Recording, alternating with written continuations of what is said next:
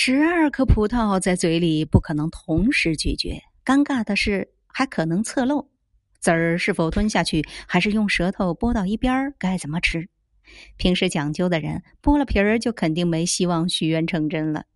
于是流传着这样一种说法：西班牙政府非常体贴，考虑到这些后，太阳门广场的钟声不是按照秒数，而是人平均吃一颗葡萄的速度来响的。